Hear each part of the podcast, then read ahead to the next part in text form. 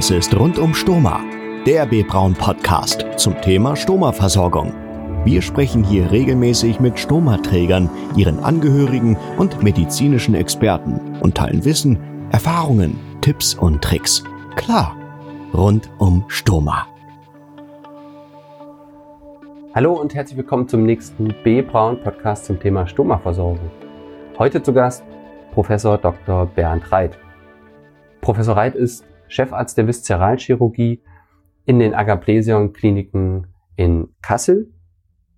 Ja, Professor Reit hat jetzt mehr als 30 Jahre Berufserfahrung in diesem ähm, Feld der Chirurgie. Deswegen bin ich auch besonders froh, dass er sich heute die Zeit genommen hat, mit uns über ein ganz wichtiges Thema zu sprechen, nämlich das Thema ähm, Stoma-Operation, Stoma-Anlage. Ähm, auch das ist sicherlich was, was euch ähm, durchaus interessiert gerade diejenigen, die vor einer Operation stehen, ähm, dürfte das vielleicht besonders interessieren. Und ähm, wir gehen auf verschiedene Themen ein, wie zum Beispiel das Thema Schmerztherapie. Wie wichtig ist das? Aber auch das Thema Ernährungstherapie spielt natürlich vor und nach einer Operation eine ganz wichtige Rolle. Ähm, dann ist das Zentrum von Professor Reit ein sogenanntes Darmzentrum. Auch da gehen wir kurz drauf ein, was das eigentlich für die Qualität der Versorgung bedeutet.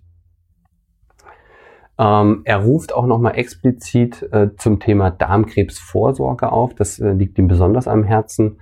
Und am Ende erfahrt ihr vielleicht auch noch, wohin seine nächste Reise geht. Von daher, ich wünsche euch viel Spaß. Hört doch mal rein und los geht's.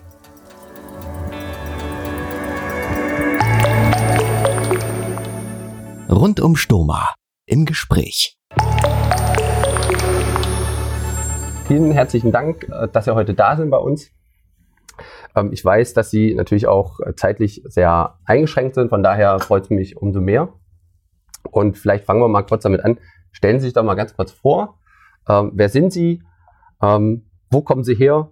Was machen Sie aktuell? Mhm. Gut, mein Name ist Bernd Reit. Ich bin jetzt über 30 Jahre schon in der Chirurgie. Fünf Jahre jetzt in Kassel komme ursprünglich aus dem Ruhrgebiet, habe dort den Größteil meiner Ausbildung verbracht, einen Großteil an der Universität Bochum, auch meine Ausbildung absolviert, gut zehn Jahre, war dann an der Universität Würzburg, auch als Oberarzt, leitender Oberarzt und bin dann vor gut 16 Jahren dann Chefarzt geworden, zunächst am Bodensee in Konstanz und habe vor fünf Jahren dann nochmal die Stelle gewechselt, jetzt nach Kassel ins Diakonissenkrankenhaus. Beschäftige mich schon schwerpunktmäßig, ja, und eigentlich das ganze Chirurgenleben kann man sagen, mit dem, was man heute Viszeralchirurgie nennt. Früher nannte man das ja Chirurgie. Das hat man noch ein bisschen geteilt in allgemein und Viszeralchirurgie unter dem Aspekt, dass man bei der Viszeralchirurgie eine deutliche Fokussierung hat eben auf Bauchorgane. Da spielt der Darm natürlich eine ganz überwiegende Rolle, weil Chirurgie des Darmes ist, ich sage manchmal so spaßeshalber, so die Butter- und Brotchirurgie. Also das ist das Häufige, weil Darmerkrankungen sind die häufigsten, die wir haben. Und das ist also unser Alltagsgeschäft. Und zu Darmerkrankungen gehört auch immer das Thema ab und zu brauche ich einen künstlichen Darmausgang. Mhm. Verschiedenste Erkrankungsursachen. Können Sie mal ein paar Hauptursachen nennen? Mhm. Also eine unserer Alltagsursachen ist natürlich der Darmkrebs. Insbesondere dann, wenn er sich im Enddarm ausgebildet hat, also Rektum, Mastdarm. Und wenn dort an dieser Stelle eine Operation notwendig wird, dann kann es sein, dass man für immer einen künstlichen Darmausgang braucht oder aber auch vorübergehend, bis alles abgeheilt ist, was man rekonstruiert hat. Das ist sicherlich eine der Hauptgründe. Weiter haben wir natürlich das große Feld der Menschen mit entzündlichen Darmerkrankungen. Stichwort Morbus Crohn, Colitis ulcerosa, ähm, auch andere Darmentzündungen, wo es immer wieder mal vorkommt, dass man künstlichen Darmausgang braucht. Auch bei vielen Patienten mit entzündlichen Darmerkrankungen gibt es eine große Gruppe, die den dauerhaft ein Leben lang bekommt und auch behält. Genauso wie es auch eine Gruppe gibt, die den nur vorübergehend hat, weil man zum Beispiel entzündete Abschnitte entfernen musste und den Darm wieder verbinden musste, damit das abheilen kann. Und das dritte große Gebiet, was ich eigentlich sehe, ist das Thema Inkontinenz. Das heißt Undichtigkeit für ähm, das Halten von Stuhl. Da kann natürlich mit vielen operativen Methoden heute verhindert werden, dass man künstlichen Darmausgang braucht, aber bei manchen Menschen ist es manchmal eine sehr, sehr gute Lösung. Und ich kenne auch viele Patienten, die mit einem künstlichen Darmausgang plötzlich wieder eine Lebensqualität gewinnen, die unschätzbar anders ist als mit allen anderen Methoden, die man sonst hat, mhm. um eine Inkontinenz hm, zu behandeln. Von daher wären das für mich die drei großen Gruppen. Ich sage immer, es gibt noch so ein paar Nebengründe, warum man einen Stoma anlegt. Ähm, ich denke immer, es ist wichtig, man soll pflegerische Aspekte nicht unterschätzen. Also Menschen, die Behinderungen haben, wie Lähmungen, ähm, die keine richtige Kontrolle mehr haben, zum Beispiel über die Stuhlgangsfunktion, mhm. Ähm, Wunden, die dann auftreten, zum Beispiel Dekubitus, Steiß, ist ja ein ganz großes Thema. Hm, warum macht man da nicht einen künstlichen Darmausgang, damit zum Beispiel solche Wunden gut abheilen können? Weil ansonsten habe ich wegen der Nähe zum Darmausgang immer eine Besiedlung mit den Darmbakterien in einer Wunde, die dort ist. Also das sind die Überlegungen, die man hat, mal so pflegerischer Aspekt nicht unterschätzen und äh, das wird leider manchmal vergessen. Mhm. Also Sie haben natürlich jetzt schon viele Bereiche angesprochen, ähm, gerade auch, ich sag mal, diese negative Behaftung ähm, zunächst, oh Gott, ich kriege einen Stoma, aber dann natürlich auf der anderen Seite kann es natürlich auch positive Effekte eben haben. Ne? Ähm, was sagen Sie denn Ihren Patienten, ähm, wenn es zu einer Stoma-Anlage kommen ähm, soll, muss? Das ist ja immer die erste Frage des Patienten heutzutage tatsächlich bekomme ich einen Stoma und wenn ja, dauerhaft. Das ist ganz mhm. überraschend, wenn ich mit jemandem rede, zum Beispiel, er hat einen Krebs im Enddarm. Dann setzt man als Patient heute voraus, ja, das kriegen die schon geheilt. Die erste wichtigste Frage ist, und das scheint ja letztendlich in den Köpfen rumzuschwirren, die erste wichtigste Frage ist immer, kriege ich einen künstlichen Darmausgang? Die Frage ist viel wichtiger als die Frage, werde ich geheilt? Das ist sehr erstaunlich, aber es ist nach wie vor so. Also das Stoma an sich ist nach wie vor mit sehr viel Negativen behaftet. Mhm. Das kommt natürlich bei vielen älteren Menschen auch aus der Situation, dass man ein Stoma ja nicht so gut versorgen konnte, wie wir das heute können. Und wenn man dran denkt, noch in den 50er, 60er Jahren, ja bis in die 70er Jahre hinein waren so moderne Beutelsysteme, wie wir sie heute kennen, ja gar nicht verfügbar in einem größeren Maßstab. Mhm. Und insofern war ja für alle, die wussten, oh, ich krieg da ein Stoma, das mit ganz viel Unangenehm verbunden, nämlich der Stuhl kommt irgendwo raus an einer anderen Stelle, den muss ich irgendwie wegnehmen, ich kann den nicht mehr kontrollieren, ich kann mich eigentlich nicht normal bewegen, ich rieche, ich ähm, stinke, die Umwelt nimmt das wahr. Also diese negativen Behaftungen sind nach wie vor in der Welt.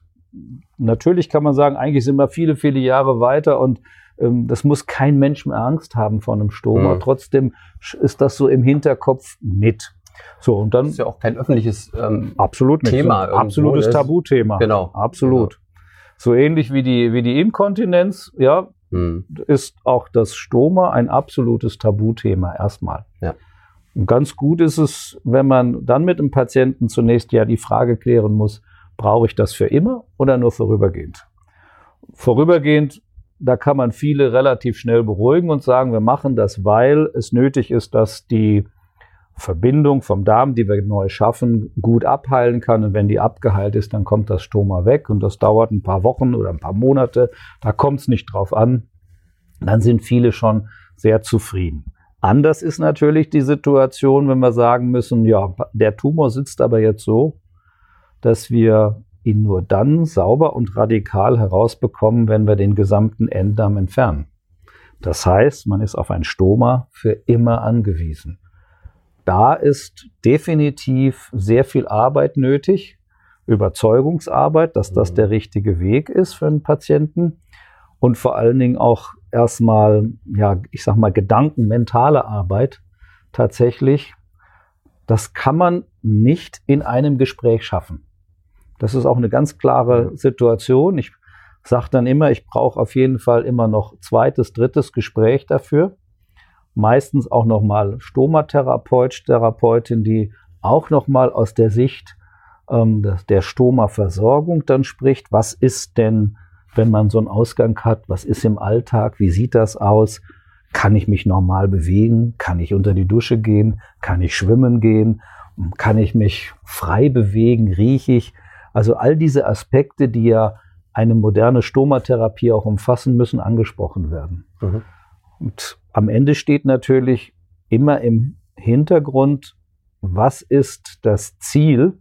Und das Ziel muss ja bei einer Tumorerkrankung sein, ich muss den Tumor so weit im Gesunden entfernen, dass ich über die, überhaupt eine Chance zur Heilung bekomme. Und in dieser Problematik muss dann auch über das endgültige dauerhafte Stoma gesprochen werden.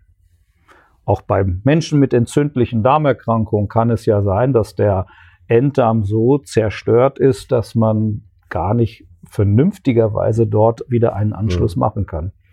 Und auch da ist dann das Thema künstlicher Darmausgang für immer ein ganz, ganz schwieriges Thema, wenn man jetzt noch an die Spezialgruppe denken, die den ganzen Dickdarm verlieren müssen, weil der so erkrankt ist, beispielsweise bei einer Colitis ulcerosa ist das ja immer wieder der Fall, die dann einen Dünndarmausgang vielleicht auch für immer brauchen. Mhm.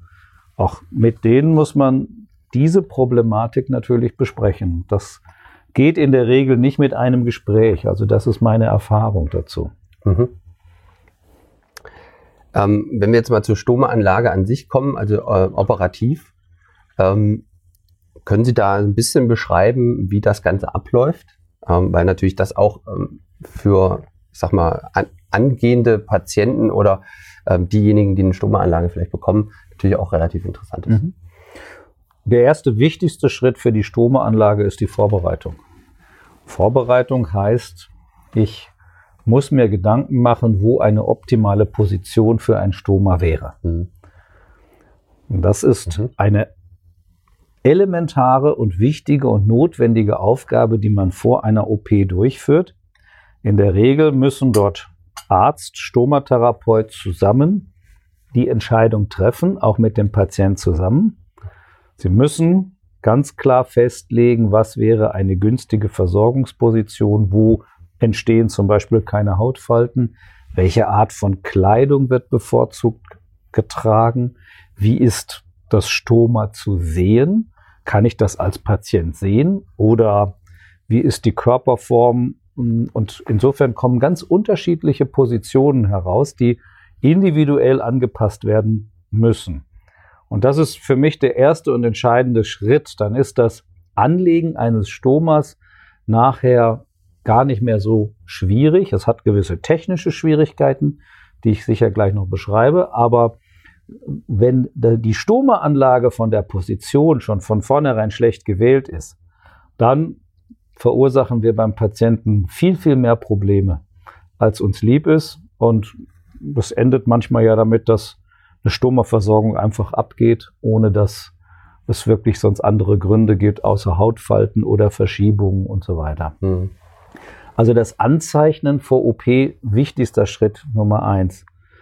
Ähm, Im OP. Mal außer es ist irgendwie ein Akutfall, dann wird es mhm. natürlich wahrscheinlich schwieriger, weil man sich nicht die Zeit nehmen kann, ja, das vorher irgendwo richtig das, zu markieren. Das stimmt. Es ist manchmal unter Zeitdruck schwierig. Es gibt dann noch ein paar Tricks, mit denen man das auf dem OP-Tisch machen kann. Also in der Regel, so viel Zeit habe ich dann noch auf dem OP-Tisch, den Patient mit dem OP-Tisch, auch wenn er schon in Narkose ist, mal aufzusetzen und zu schauen, wie verlaufen denn mhm. ungefähr Falten am Bauch. Das gibt einem dann schon mal Hinweise. Mhm. Aber natürlich, wir testen im planbaren Fall im Sitzen, im Liegen, im Stehen, in der Bewegung gucken, wie die Position ist, ja sogar in der Betstellung, wenn wir muslimische Mitbürger haben, Ähm, weil mhm. auch in der mhm. Betstellung kann es plötzlich sein, wenn da eine Versorgung abgeht, dann ist das ein ganz großes Problem. Ja. ja und von daher sind das so Dinge, die man im Notfall sicher nicht so gut machen kann, aber mit ein bisschen Erfahrung und auch mit dem, ja, Aufrichten auf dem OP-Tisch praktisch mal hinsetzen noch, kann man auch noch mal schauen, wo könnte eine Position sein, die funktioniert. Mhm. Mhm. Für das operative Anlegen gibt es aus meiner Sicht ähm, eine ganz wichtige Regel, die heißt Stomaanlage prominent. Und es ist überhaupt gar kein Problem, wenn man sie in der Anfangsphase überkorrigiert, also viel mehr prominenter macht, als man es nachher haben will, weil die Retraktion, das Zurückziehen des Darmes ist eine normale Reaktion, die immer stattfindet definitiv immer stattfindet.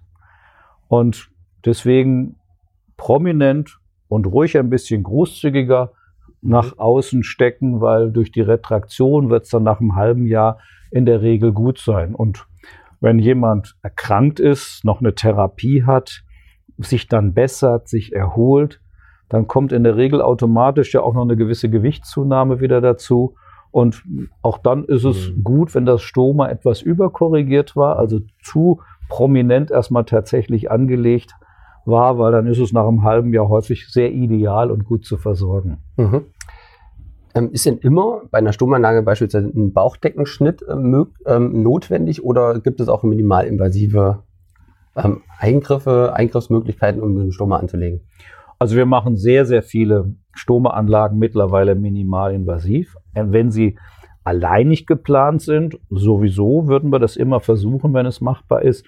Aber auch bei den großen, ich sag mal, Tumoroperationen oder Entzündungsoperationen, die versuchen wir so oft es geht, minimalinvasiv anzubieten. Also wird auch die Stomaanlage mhm.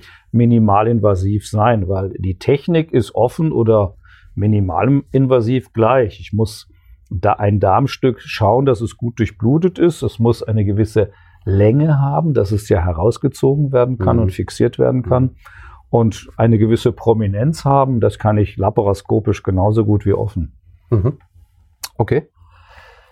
Ähm, ich habe jetzt letztens im Forum gelesen, da ging es ums Thema Schmerzen. Ähm, ich war mir nicht sicher, ob ich das jetzt ansprechen soll, aber weil es natürlich auch eine sehr individuelle Geschichte ist äh, von den Patienten. Aber wie gehen Sie mit dem Thema Schmerztherapie bei sich dann ähm, um? Weil mhm. ich schon gemerkt habe, dass das schon ein Thema auch in den Foren ist, mhm. äh, was, die, äh, was die Betroffenen auch interessiert.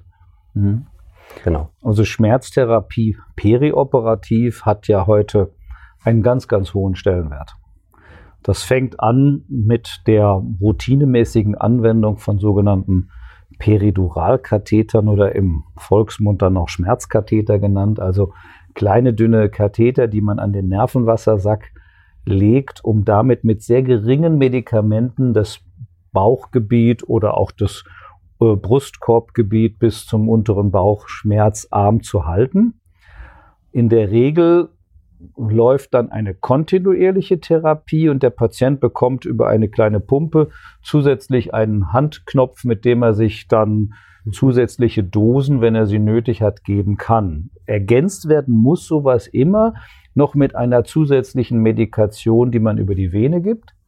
Aber man kann dann die Medikation in einem relativ hm, Schmerz äh, von der Schmerzstärke her geringen Gebiet halten. Also man braucht dann in der Regel keine Opiate, so dass die geistige Fähigkeit nicht so sehr eingeschränkt wird. Weil wenn ich sehr viel Opiate gebe, dann ist man natürlich so ein bisschen mitgenommen, eher so ein mhm. bisschen schläfrig und nicht so aktiv.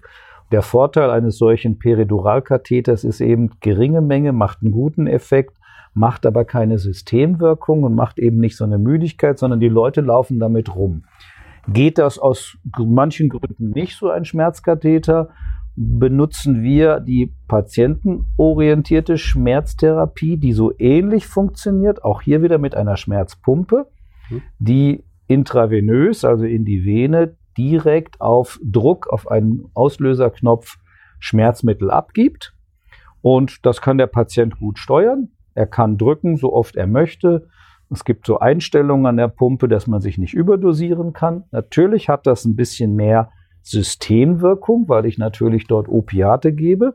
Aber die kleinen regelmäßigen Mengen, die man dort immer wieder applizieren kann, erlauben tatsächlich, dass die Mobilität nicht so sehr eingeschränkt ist, dass die mentale Funktion nicht so sehr eingeschränkt ist. Und auch hier wieder gilt, immer Ergänzung von Opiaten mit anderen Schmerzmedikamenten in Kombination, weil sich die Wirkungen zum Teil ja verstärken und miteinander wirken. Mhm. Und das mhm. ist das A und O. Und deswegen versuchen wir heute möglichst alle Menschen schmerzarm zu halten. Wir können natürlich nie versprechen 100% schmerzfrei, aber wir tun schon sehr, sehr viel, um eine Schmerzreduktion ähm, bis hin zur Schmerzfreiheit zu erzielen. Mhm. Sie sagten ja ähm, gerade auch Mobilität, also Mobilisierung des Patienten im Anschluss. Ähm, wie sieht es mit dem Thema Rehabilitation aus? Also sag mal, wie schnell ist ein Patient in der Regel äh, nach so einer OP dann wieder mobil? Und ähm, ich sag mal, wie geht's weiter hm. äh, mit der Rehabilitation, beziehungsweise wie machen Sie das? Mhm. Also die Mobilisation ist ja das A und O nach einer OP. Da müssen wir praktisch schon am OP-Tag mit anfangen. Wenn möglich am OP-Tag schon auf der Bettkante sitzen, natürlich nicht alleine, mit Hilfe und Unterstützung. Auch schon mal vor dem Bett stehen, versuchen wir. Manchmal klappt das nicht, dann machen wir zwei, dreimal Sitzen auf der Bettkante, um Kreislauf anzukurbeln. Aber ab dem ersten Tag wird mindestens vorm Bett gestanden. Hm. Als das, was wir als Therapieziel haben. Und idealerweise schaffen wir es auch, dass, dass einige eben gerade durch die minimalinvasiven OP-Techniken können einige auch schon am ersten Tag selber dann zur Toilette gehen äh, und mhm. auch zum mhm. Waschen mhm. gehen oder im Zimmer mal auf und ab gehen und werden mit der Krankengymnastik schon angeleitet und geschult. Das ist so das Ziel. Sicher gibt's mal Fälle und Erkrankungen, gerade so Akutfälle, wo wir das nicht in den ersten zwei, drei Tagen schaffen, wo einfach die Akutsituation das gar nicht erlaubt. Aber das angestrebte Ziel ist möglichst früh, möglichst schnell. Und das Schöne ist ja, man muss immer sagen, wenn man einen Stoma hat, sind ja viele Dinge viel sicherer vom Heilen her. Das heißt, ich habe einen Stoma zum Beispiel zum Schutz einer Anastomose. Mhm. Die heilt in der Regel gut, weil kein Stuhlgang rüber muss. Das Stoma funktioniert in der Regel sehr schnell und gut. Die Leute können auch sehr schnell Kost aufgebaut werden und werden auch schnell mobil, sodass man auch versuchen kann, sie innerhalb von, ich sag mal, sieben bis 14 Tagen auch schon in eine Reha zu bekommen, wenn das gewünscht ist. Und da gibt's dann die unterschiedlichsten Modelle. Manche machen gerne ambulante Reha, manche gehen in eine stationäre mhm. Reha. Bei Tumorpatienten ist die stationäre Reha sehr en vogue derzeit, muss man klar sagen. Das wird eher gewünscht. Okay. Leute, die entzündliche Erkrankung haben, wollen häufig lieber mal so eine ambulante Reha, weil sie sagen, ich kenne mich ja eigentlich aus mit meiner Erkrankung. Die haben ja häufig einen langjährigen Prozess schon, bevor ja. sie operiert werden. Die wollen jetzt nicht nochmal hören, wie ist denn das mit meiner Erkrankung und was kann ich für Ernährungssachen tun. Das wissen die meist schon. Und die sagen, ja, Gymnastik, Bewegung, Mobilisation, Roborierung ist mir wichtig, kann ich das auch ambulant machen. Und diese Möglichkeiten können wir anbieten und für die Älteren natürlich auch die sogenannte geriatrische Akutbehandlung, die eben den Schwerpunkt legt bei Älteren darauf auf Mobilisation, mentale Anforderung, Ergotherapie, also Beweglichkeit im normalen Alltag wieder zu erlangen mit natürlich and, ein bisschen anderen Zielen als bei Jüngeren, die dann sagen, ich will aber draußen eine Stunde spazieren gehen können, ich will mhm. im Kraftraum ein paar Übungen machen, ich will wieder fit werden. Das ist natürlich ein gewisser ja. Unterschied, dem muss man auch Rechnung tragen. Mhm. Ähm, Sie sind ja ähm, zertifiziertes Darmzentrum. Können Sie kurz beschreiben, was, was, das, was das heißt? Mhm. Als zertifiziertes Zentrum unterliegt man einem regelmäßigen Auditierungsprozess. Das heißt, es kommen externe Gutachter, die sich letztendlich mit der Frage auseinandersetzen, sind die Standards, die man in der Versorgung entwickelt hat, die auch in Leitlinien hinterlegt sind, eingehalten? Hat man alle Versorgungsstrukturen, die man heute braucht, um Menschen mit Darmerkrankungen folgerichtig zu versorgen. Das heißt, haben wir zum Beispiel eine Tumorkonferenz, haben wir eine Anbindung an einen Onkologen, an einen Strahlentherapeuten, haben wir eine Ernährungstherapie, haben wir einen Stomatherapeuten und so weiter, haben wir einen Psychoonkologen. Und diese Dinge werden nochmal strukturiert abgefragt. Und im Auditierungsprozess wird abgefragt, was ist denn sozusagen das Volumen an Eingriffen, was man macht. Das muss man erfüllen. Mhm. Also welche Menge an Eingriffen, ähm, angefangen mit normalen Operationen am Dickdarm, Operationen am Enddarm, Operationen im Bereich der Proktologie, also am After, zum Beispiel Fistelnoperation, Hämorrhoidenoperation, das gehört mit zu dem Spektrum.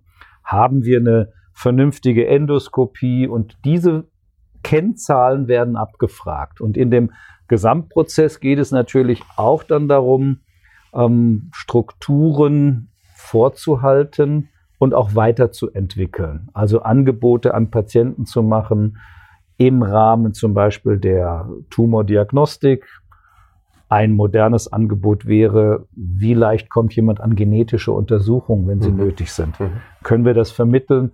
Kriegen wir das über unsere Pathologie zum Beispiel schon gelöst? Muss jemand an ein humangenetisches Institut verwiesen werden?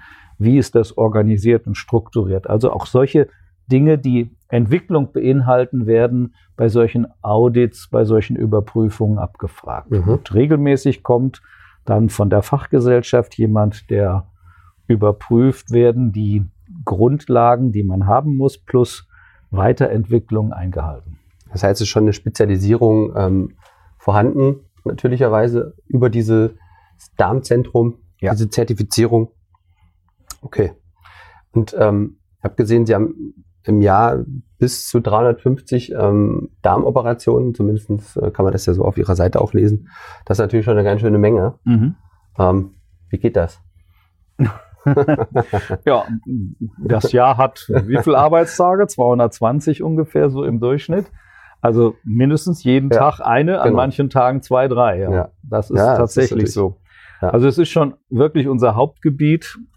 Ähm, tatsächlich, deswegen sage ich immer Butter- und Brotchirurgie für den Viszeralchirurgen, weil das ist, Darmchirurgie ist das häufigste Gebiet. Alles mhm. andere ist tatsächlich Zugabe, also auch wenn wir Bauchspeicheldrüsenkrebs operieren oder Speiseröhrenkrebs, Magenkrebs oder Lebererkrankungen, ja, dann ist trotzdem von der Fallzahl sind die Darmeingriffe natürlich die, die am meisten sind. Also vielleicht noch gefolgt von den mhm. OPs bei Brüchen, Bauchwandbrüchen, Leistenbrüchen. Das ist natürlich zahlenmäßig noch ein bisschen in die gleiche Richtung gehen oder Gallenblasen. OPs ist natürlich auch eine häufige OP. Ja, von mhm. daher muss man sagen, das ist tatsächlich unser, unser Hauptgebiet und, und insofern ist diese Spezialisierung auch für uns sehr, sehr wichtig und sinnvoll, ja. neben anderen Spezialisierungen, die wir haben. Mhm. Ähm, Sie hatten es ja auch eben schon mal ähm, erwähnt, ähm, sag mal, begleitende Ernährungstherapie. Man sieht es ja auch in Ihren Qualifikationen, Ernährungsmedizin. Ähm, sag mal, wie wichtig oder wie, welche Rolle spielt das Thema Ernährungsmedizin ähm, in der begleitenden Therapie? Und ein, wie wichtig ist es Ihnen? Ja, es ist ein sehr, sehr wichtiges Thema. Ähm, es ist tatsächlich an vielen Stellen unterschätzt. Und deswegen muss man darauf fokussieren. Man kann mit einer relativ einfachen Strategie sehr viel Gutes tun. Das beinhaltet, dass wir Menschen, die mit Mangelernährungsproblemen zum Beispiel zu einer OP kommen sollen, auch entsprechend vorbereiten. Das heißt also, anders als man so normal denkt, ja, heute komme ich, morgen werde ich operiert, kann es sein, dass wir sagen, nein, heute kommen, Status erheben, wir brauchen Vorbereitung, Sie brauchen sicher sieben, 14 Tage Vorbereitung, nochmal eine intensivierte Ernährungstherapie, um alles zu verbessern. Das kann auch beinhalten, dass wir jemandem dann Infusionstherapie zukommen lassen müssen, weil das Schlucken und normale Ernähren vielleicht nicht so funktioniert, wie man es möchte mhm. oder weil der Appetit einfach nicht da ist. Eine Erkrankung mit einem Tumor kann ja so sein, dass jemand sagt, ja, aber Hunger habe ich gar nicht und Essen tue ich schon ein paar Tage nicht mehr richtig und letztendlich wäre da die Frage zu stellen, wie kriegen wir denn Nährstoffe hinein und dann muss das eventuell auch mit einer sogenannten künstlichen Ernährung erreicht werden. Das ist nicht das Hauptziel.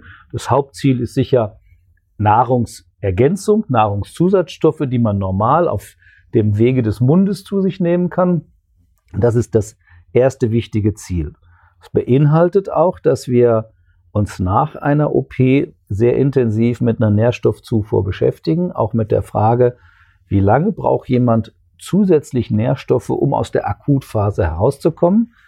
Wir verwenden deswegen schon direkt auch nach einer OP ähm,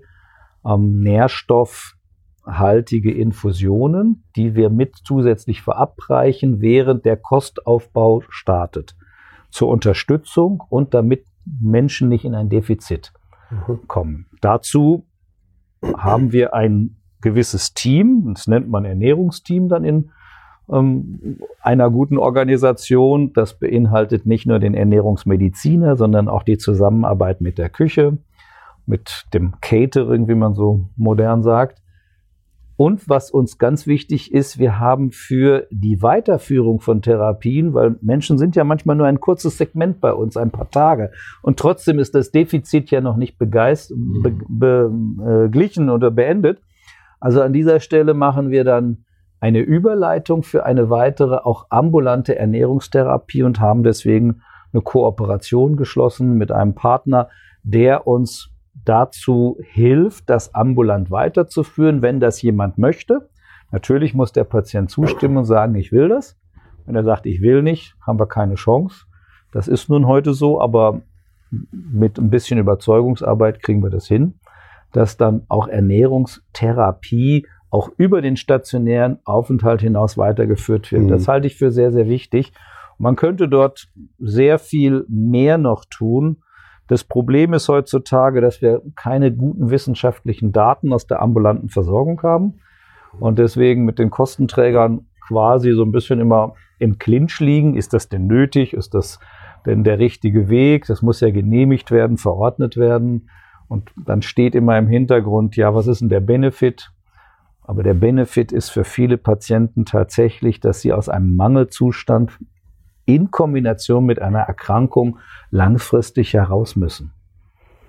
Und als Clou bieten wir immer wieder Kochkurse an für gesunde Ernährung. Mhm. Ähm, das machen wir so drei, vier Mal im Jahr. Haben ja bei uns im Haus eine Therapieküche, wo wir dann so mit zehn bis zwölf Personen Schulungen machen, was kann man gesundes, gutes kochen und geben kleine Kochbücher dafür auch schon raus. Mhm. Und das machen Sie für Patienten jetzt oder ist es, sag mal, offen für? Es ist offen für alle. Ja. Ähm, in der Regel ist ja so, Patienten, die mangelernährt sind, haben ja nicht Lust zu kochen. Aber die Angehörigen haben natürlich mhm. ein großes Interesse und kommen und sagen, was kann ich denn lernen? Wie kann ich zum Beispiel Nahrung anreichern? Wie kann ich das verbessern? Was kann ich dort tun? Ja. Und insofern haben wir sicher eine Mischung. Wir haben sowohl Patienten, aber wir haben auch sehr viele Angehörige, die dann kommen und sagen, ich möchte jetzt hier mal lernen und sehen, was kann ich unterstützen tun. Mhm. Okay. Ähm, jetzt noch mal ein anderes Thema. Ähm, und zwar, ich sag mal, Ihre Kompetenz ist ja gefragt, wenn es ähm, letztendlich schon das Kind in den Brunnen gefallen ist, sage ich jetzt mal, wenn, ich sag mal, der, der Tumor da ist und ähm, es zu einer OP kommen muss. Ähm, jetzt ist aber so natürlich das Thema Darmkrebs ähm, Vorsorge spielt natürlich eine ganz wichtige Rolle heutzutage. Und ähm, Sie gehen da ja auch eine Kooperation ein mit einem Verein Lebensblicke. Ähm, Habe ich gesehen. Sag mal, wie, wie stark engagieren Sie sich da? Ähm, was machen Sie da genau und ähm, wie wichtig ist Ihnen das äh, Thema natürlich? Hm. Ja, ich bin bei der Stiftung Lebensblicke Regionalbeauftragter hier für die Region. Und das beinhaltet für mich zunächst Patientenweiterbildung. Das ist die Hauptaufgabe. Bedeutet, dass wir mindestens einmal im Jahr eine Veranstaltung machen mit dem Ziel, die Darmkrebsvorsorge populär zu machen. Das kann man auf verschiedenen Wege tun, ähm, mit Vorträgen, über Fakten. Das ist ganz schön, aber wer kommt gerne zu einem Vortrag? Ich soll zu einer Darmspiegelung gehen und ich höre jetzt Fakten. So gewinnen wir die Leute in der Regel ja nicht, dass sie zur Vorsorge kommen. Da sagt man dann eher, ach ja, da gehe ich mal nicht hin. Also man muss es irgendwie immer anders aufziehen. Das kombinieren wir häufig mit anderen Themen, die die Leute ansprechen und machen dann im Nebenschluss einfach nochmal ähm, auch einen kleinen Vortrag Fakten Darmkrebs, worauf sollten Sie achten? Also ein großes Thema war Ernährung, gesunde Ernährung. Mhm. Haben wir einen Vortragsreihe Reihe gemacht, das eingestreut. Ähm, letztes Jahr haben wir Darmtheater gehabt. Also Alarm im Darm von der Stiftung Lebensblicke mal in Auftrag gegebenes Theaterstück, dass die Vorsorge gar nicht so schlimm ist, sehr witzig, sehr lustig. Mhm. Dann kommen die Leute. Nächstes Jahr mache ich ähm, einen Märchentag zum Thema Darmkrebs und da werden wir ein Darmmärchen in Uraufführung haben im Hause. Mhm. Darmkrebsmonat in Deutschland ist immer der März. Wir versuchen immer in den März zu kommen. Manchmal ist es mit Feiertagen und so nicht günstig, deswegen gehe ich auch manchmal in einen anderen Monat. Aber nächstes Jahr werden wir am 18. März 2020 unseren Darmkrebsvorsorge Nachmittag machen mit einem Darmmärchen. Mhm. Also von daher was ganz Spannendes und hoffentlich eben, dass ein paar Leute kommen und sagen, ja, das will ich hören. Und dann haben wir so nebenbei noch auch ein paar Fakten und Daten zur Vorsorge, weil die Vorsorge ist nun das A und O. Wir sehen anhand der seit vielen Jahren laufenden Vorsorge ja in den letzten Jahren erstmalig, dass die Neuerkrankungsraten an Darmkrebs rückläufig sind, leicht rückläufig. Mhm. Und was noch viel wichtiger ist, die Todesfälle an Darmkrebs pro Jahr sind auch deutlich rückläufig, was eben dafür spricht, dass wir mittlerweile auch frühere Stadien erkennen. Okay. Das ist mal eine sehr, sehr gute Botschaft. Ja. Darmkrebs ist heilbar an vielen Stellen.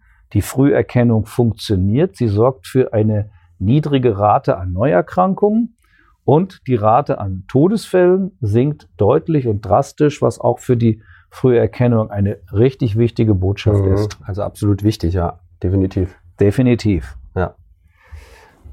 Okay. Dann erstmal vielen Dank dafür. Ähm, ich muss jetzt auch noch mal was äh, fragen, das muss ich auch ein bisschen ablesen. Ja? Deswegen, ähm, ich habe jetzt gesehen, über die letzten Jahre und jetzt ganz aktuell in diesem Jahr ähm, haben Sie die Auszeichnung Top-Mediziner von der Fokusgesundheit ähm, erhalten für den Bereich Bauchchirurgie und Gallenblasenchirurgie. Ähm, das heißt, sie sind ähm, in diesem Rahmen auf, ähm, auf Deutschlands Top-Ärzteliste. Ähm, was bedeutet diese Auszeichnung für Sie, beziehungsweise ähm, merken Sie da, dadurch auch, dass, sag mal, Patienten überregional auch äh, zu Ihnen kommen? spielt das da auch eine Rolle? Das spielt sicher eine gewisse Rolle, mindestens mal für das Thema Zweitmeinung. Denn es gibt immer wieder hm. Anfragen von Menschen, die sagen, ich habe das und das Problem, ich habe die Empfehlung bekommen, ist das gut so? Können Sie mir da helfen? Das geht häufig heute ja in modernen Medien per E-Mail und das ist eigentlich auch gar kein Problem. Unser Konzern hat jetzt so die Idee, eine Telefonsprechstunde sogar einzurichten. In einigen Kliniken ist das jetzt schon angefangen. Mhm. Und da werden wir mal schauen, wenn das jetzt funktioniert. Technisch scheint das gut gelöst zu sein. Und mal sehen, wie jetzt die ersten Erfahrungen sind von Kollegen, die das schon machen. Dann war die Idee von unserem Konzern aus, dass wir in Zukunft, wenn wir möchten, alle vielleicht einmal die Woche oder einmal im Monat eine Telefonsprechstunde anbieten, eine durchaus auch mit der Möglichkeit visuell. Mhm. Also nicht mhm. nur am Telefon, sondern tatsächlich über, über Bildkontakt, dass man am Monitor sitzt und eine Verbindung mit jemandem bekommt, wenn das gewünscht ist. Das heißt, Sie würden auf der anderen Seite sitzen? Mhm, genau. Und direkt mit jemandem, der ah, würde ja. mir erzählen, was habe ich denn für ein Problem? Mhm. Ja, und würde versuchen, eine Antwort zu geben. Aber am, am Anfang fängt es jetzt an mit der Telefonsprechstunde. Visuelle Bildsprechstunde ist mhm. die nächste Entwicklungsstufe. Ja, also man merkt tatsächlich, wir merken auch an der Zahl zum Beispiel der Gallenblasenoperationen, die sind in den letzten Jahren deutlich ansteigend. Und wir werden in der Fokus Krankenhausliste im nächsten Jahr als Gesamtkrankenhaus auch unter den Top-Krankenhäusern Deutschlands erstmalig sein. Mhm. Ja, das, das hat unser Geschäftsführer vor wenigen Tagen gesagt. Er hat das Anschreiben bekommen, dass wir dort für nächstes Jahr die Auszeichnung kriegen. Ja, man muss sagen, man kann immer geteilter Meinung sein, ist das ein abhängiges oder unabhängiges Unternehmen? Fokus Bestenliste. Es ist sicher kein unabhängiges Unternehmen. Die haben natürlich auch wirtschaftliche Interessen hinter der Veröffentlichung ihrer Zeitschrift. Die muss verkauft werden. Das ist gar keine Frage. Letztendlich, ich empfinde die Auszeichnung als wertvoll, weil sie ja zwei ganz wesentliche Aspekte hat. Der erste Aspekt ist, man kommt dort nur rein, wenn man von Kollegen empfohlen ist. Das heißt, es werden immer Umfragen gemacht. Ich nehme auch an diesen Umfragen teil. Mit wem arbeite ich zusammen? Mit wem mhm. arbeite ich gut zusammen? Wen würde ich in einem Fachgebiet empfehlen? Und der zweite wichtige Punkt ist mir fast noch viel wichtiger. Man kommt nur rein, wenn man auch von Patienten empfohlen ist. Mhm. Und das ist für mich letztendlich der Sinn, wo ich sage, die Auszeichnung akzeptiere ich. Denn wenn Patienten sagen, da kannst du hingehen, da bist du beraten worden, das ist in Ordnung, dann ist das für mich sehr, sehr viel wert. Ja, das ist ein Stück weit absolute Anerkennung wert. Ja. ja. Und insofern freue ich mich immer sehr. Es ist ja nicht so selbstverständlich. Ich sage mal, es gibt viele Gebiete, wo wir wenig Kollegen haben. Spezialgebiete, da sind dann alle drin, die es in Deutschland gibt. Das ist leider mhm. so. In der Chirurgie, in der Viszeral- oder Bauchchirurgie gibt es ja nun sehr, sehr viele. Allein in Kassel haben wir fünf viszeralchirurgische Kliniken. Also von daher kann man sich ausrechnen, in Deutschland haben wir mehrere tausend Kliniken, die viszeralchirurgische Kompetenz haben, aber es kommen eben nicht alle Chefs oder ähm, leitende Ärzte dort hinein, sondern nur eine gewisse Auswahl. Insofern, mhm. ich empfinde es als eine sehr gute Auszeichnung.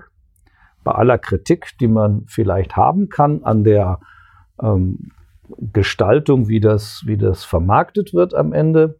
Aber wie schon gesagt, der wichtige Aspekt für mich ist, wenn Patienten mich empfehlen und ich komme deswegen in die Liste, dann ist das für mich eine echte Anerkennung und es freut mich dann auch sehr, dort gelistet und anerkannt zu sein. Ja, von daher auf jeden Fall von unserer Seite auch nochmal äh, Gratulation dazu. Also ne, das ähm, kann man schon so sagen. Ähm, ja, so gegen Ende kommen wir jetzt äh, nochmal zum Thema äh, Reisen. Ich habe gehört, Sie reisen auch gerne. Ist das ähm, so, ein, so, ein, Ausgleich für Sie? Ähm, und ähm, was ist Ihr nächstes Reiseziel? Hm. Also ich finde das, finde Reisen absolut wichtig, weil ich suche mir immer gerne Ziele aus, wo ich was lernen kann, wo ich was sehen kann, wo ich mich auch erholen kann. Mhm. Und es ist ganz toll, zum Beispiel irgendwo hinzufahren und zu wissen, ich gehe vielleicht in ein Museum und ich gucke mir vielleicht ein Bild an. Ja, man guckt sich vielleicht auch ein bisschen mehr an, aber meist immer sehr gezielt. Und es hat immer einen Hintergrund. Und von daher sehr gerne. Es ist immer ein Ausgleich, es ist immer ein Moment, mal richtig andere Gedanken zu haben, aus dem Alltag raus. Und wenn man zu Hause ist, auch wenn man frei hat und Urlaub hat, kann ich nie so ganz richtig abspannen, weil man mit Gedanken doch immer irgendwo noch in der mhm. Klinik ist. Und von daher reise ich gerne, reise auch gerne mit kurzen Trips mal irgendwo hin. Mhm. Nächstes Ziel wird ähm, Hamburg sein. Mhm. Ein Kurztrip am Wochenende. Ähm, es gibt dort für mich immer so zwei Sachen, die ich unbedingt angucken will. In dem Fall ist das Wochenende interessant für mich, weil da die Queen Mary 2 liegt und die will ich oh. mal sehen, wenn sie im Hafen liegt und mal schauen, wie das so ist. Das ist ja nun eines der größten ja. Schiffe, die wir so haben und das wird einfach im Hafen toll sein. Hafenrundfahrt machen, da vorbeifahren und schauen. Also das wäre so mein Ziel, mhm. deswegen habe ich mir das Wochenende da ausgesucht, die muss ich mal sehen. So als Traum vielleicht irgendwann doch mal mit der mal eine Fahrt zu machen, einmal so Nordatlantik. Ah, ja, schön. So, das steht noch auf der To-Do-Liste für irgendwann. Mhm. Sehr schön. Ähm, ja, vielleicht zuletzt noch äh, die Frage, was äh, möchten Sie unseren Zuhörern noch mit auf den Weg geben? Ähm also ein ganz wichtiges, wichtiger Punkt für alle Menschen, die ein Stoma bekommen oder ein Stoma haben. Es gibt heute so viele Möglichkeiten, auch mit einem Stoma eine exzellente Lebensqualität zu haben.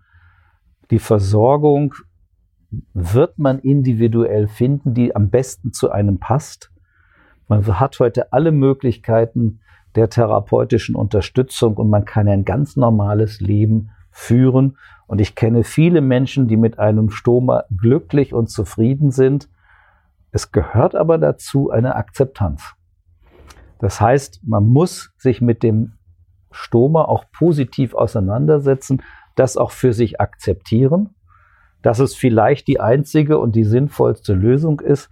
Und dann kann man auch damit ein normales Leben führen mit allen Nuancen, die ein normales Leben eben beinhaltet. Man ist nicht irgendein Mensch mit einem Makel oder zweiter Klasse. Das möchte ich gerne als Botschaft allen mitgeben. Mhm. Ja, dann vielen herzlichen Dank. Äh, bedanke mich für das äh, offene, sehr freundliche und äh, tolle Gespräch und ja. Ja, sehr gerne. Vielen Dank. Vielen Dank auch.